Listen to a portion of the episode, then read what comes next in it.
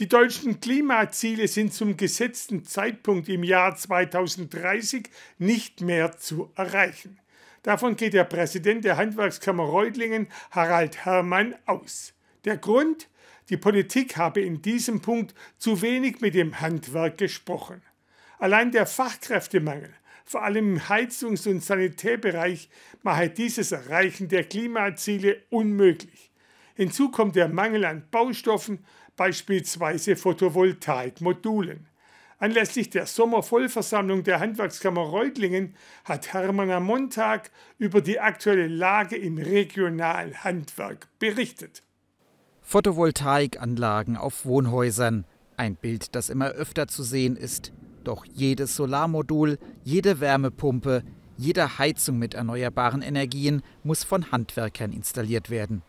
Und meine große Angst in dieser Sache ist eigentlich, dass irgendwann die Politik immer sagt, naja gut, wir hätten ja alles vorbereitet, aber das Handwerk war nicht in der Lage, äh, diese Arbeiten auszuführen. Wir können aber, wenn kein Manpower da ist, äh, können wir es eben nicht machen. Und wenn kein Material da ist, geht es einmal nicht.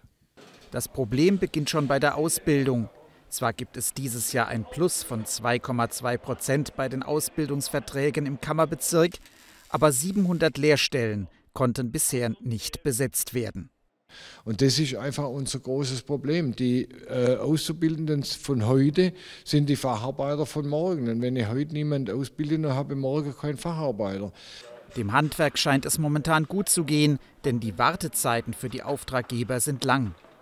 Das liegt aber weniger an der hohen Nachfrage, sondern vielmehr daran, dass das Handwerk einem Rückstand hinterherläuft.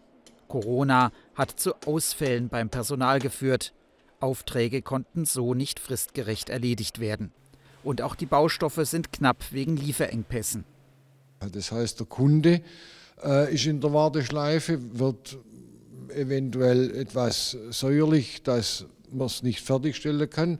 Und der Handwerker kann es nicht fertigstellen und kann seine Mitarbeiter nicht beschäftigen. Also das ist alles äh, sehr, sehr problematisch momentan.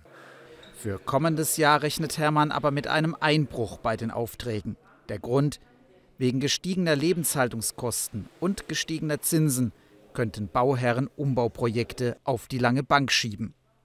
Zugleich herrscht aber speziell vor dem Einbau neuer Heizungen viel Unsicherheit bei den Kunden. Vor zwei Jahren hat man noch gesagt, nimm Gas, da bist du auf der sicheren Seite. Äh, momentan sieht es so aus, wie man sollte eigentlich eher die Finger weglassen vom Gas.